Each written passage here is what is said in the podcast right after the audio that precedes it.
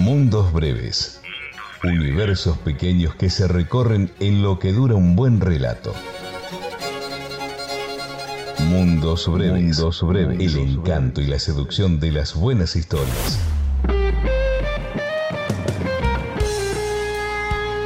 Una invitación a escuchar lo que alguna vez escritoras y escritores imaginaron para vos. A recorrer ese mágico sendero que va de la palabra escrita a la voz en el aire. Cerca tuyo, envolviéndote, habitándote. Mundos Breves, una producción del 88.9 Radio Universidad Nacional de Luján. En Mundos Breves, Carlos Gioni te cuenta las historias. Luis Fulcos hace la locución y Ricardo Castiñeira edita, sube, hace pases mágicos y siempre, siempre acompaña con buen ánimo.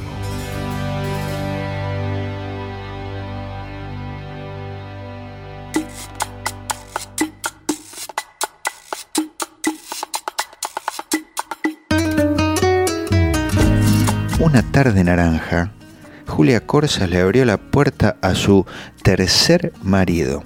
El hombre era un espécimen de manos rotundas, ojos vivísimos, que alguna vez se creyó amado por los dioses.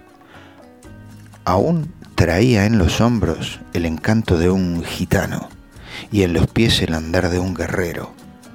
Tenía el pelo castaño en otros tiempos, pero cuando ella lo vio parado en el umbral de su casa, la luz que iluminaba su frente se entretenía con unas canas, suavizando el gesto con que la saludó sin abrir la boca. No le hacía falta.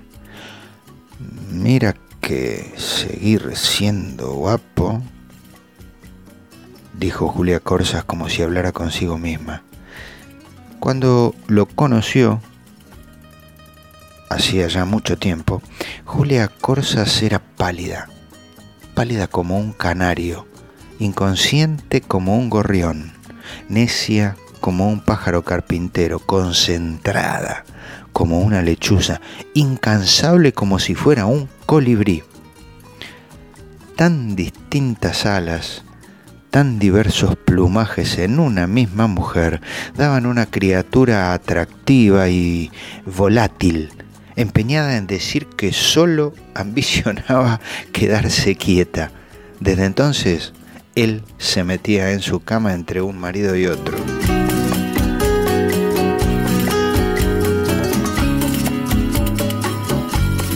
Años llevaban de no verse. Él se había ido hacía nueve, cuando Julia rondaba la edad media, leía un libro triste y era la mujer más alegre que podía existir bajo cualquier puesta de sol.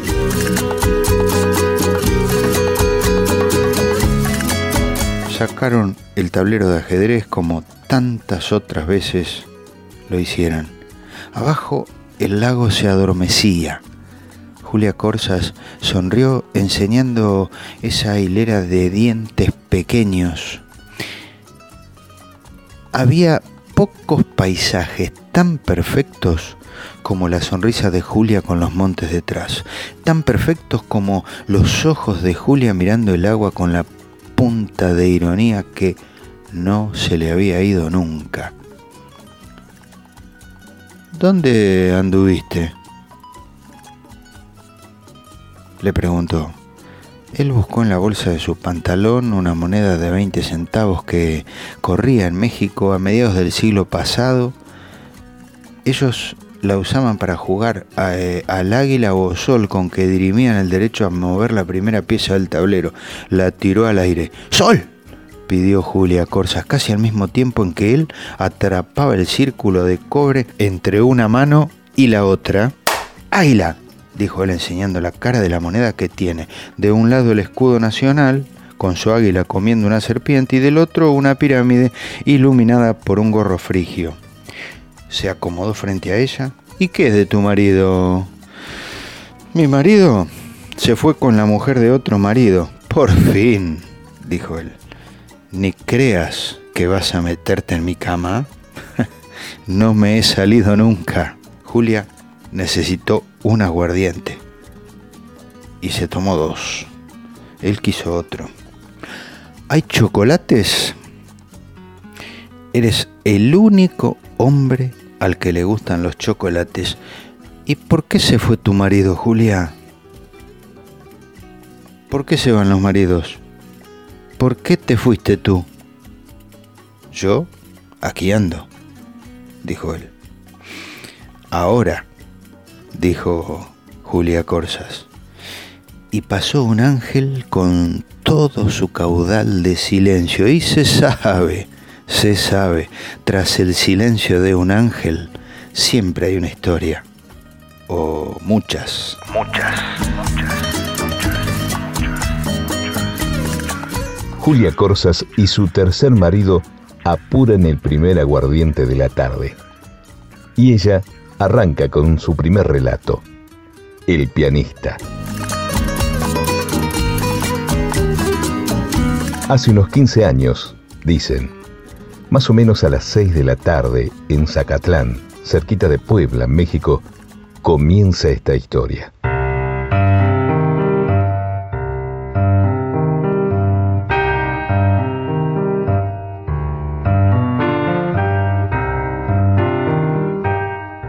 Según me contaron, aquella tarde el sol teñía las fachadas blanqueadas de las casas, los adoquines de la calle, las veredas anchas con sus baldosones medio oxidados ya.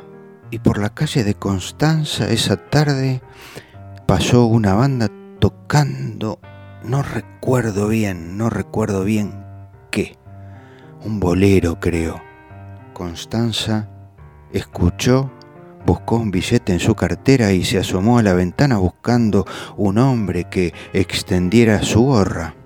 Adivinar cómo fue a enamorarse de semejante lío todavía es una incógnita. Todavía se lo pregunta Constanza cuando alguna música altera su entrecejo, a veces un tango, a veces una pieza de Mozart o una flauta de Carrizo que desentona a lo lejos.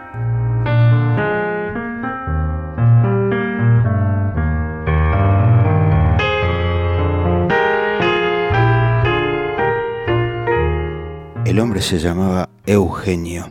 Tenía los ojos claros, manos generosas. Desde que lo vio aquella primera vez hasta ahora que lo recuerda, es cierto, cada día menos. Una incertidumbre adolescente guía su trato con todo lo de ese personaje que apareció por la calle tocando... No hay caso, no, no recuerdo bien qué tocaba la banda. Hasta hace poco, en el cajón de su ropa interior, Constanza guardaba un pañuelito que había sido de él, un pañuelito con una flor bordada algunas veces tenía urgencia de encontrar ese pañuelo como otros encuentran una reliquia. Ella tiene sus plegarias, tiene su fe diagnóstica, pero fe al fin y le hace bien tenerlas. Debilidades son debilidades. El piano siempre, siempre será el piano. No le quedó más remedio que aceptarlo. Cuántas veces repiense su vida, le vendrá la memoria de ese hombre como un enigma, como un acertijo, como un misterio, y ni siquiera puede decirse que recuerde con detalle más de una de sus conversaciones, ni que hubieran conseguido ser amigos, mucho menos cómplices. Sin embargo, aún todavía hasta hace poco era capaz de llorar cuando apelaba a su gesto. ¿Qué? ¿Qué le iba a hacer?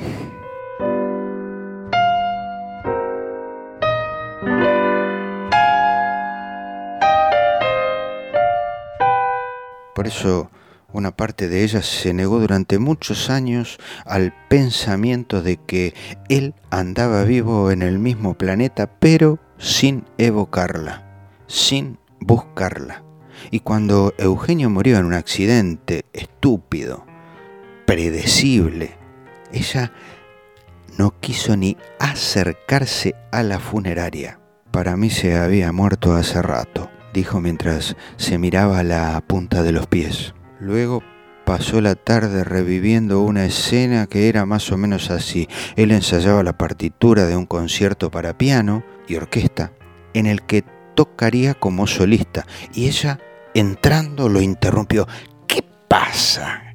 ¿Qué pasa? dijo él como si un diablo lo sacara del cielo. Constanza levantó los hombros y lo miró con el único gesto idiota con el que era capaz de mirarlo.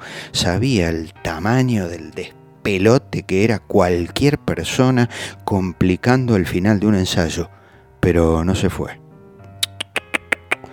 No, no se fue. Eugenio volvió a recuperar los acordes, alejó su cabeza de donde ella estaba y de donde estuviera cualquier otro mortal. Ella se acomodó en un banco, ahí cerquita nomás.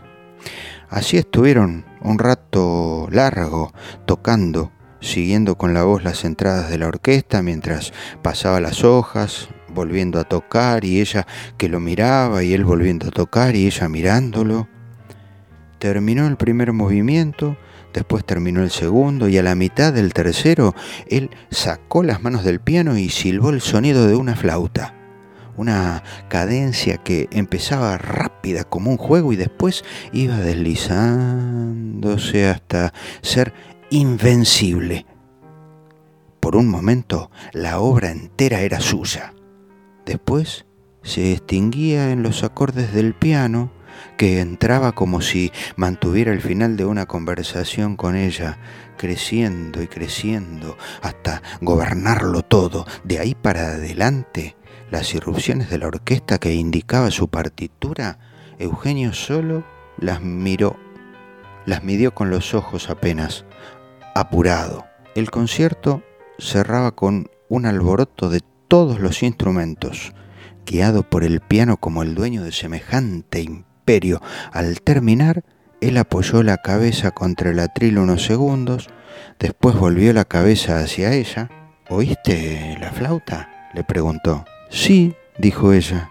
La flauta enmienda, la flauta mejora. Si no estuviera ahí se perdería el contraste, el detalle, no habría encanto.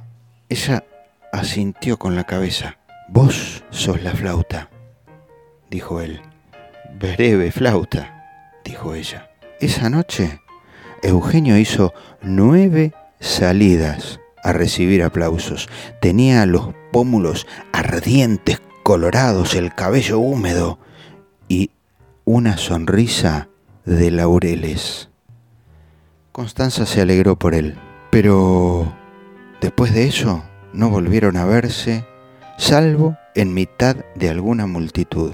De todos modos, a veces, tal vez con la luz de una tarde o la demencia de un silbido ajustándose a sus emociones, todavía hoy lo recuerda. ¿A dónde van los que se van?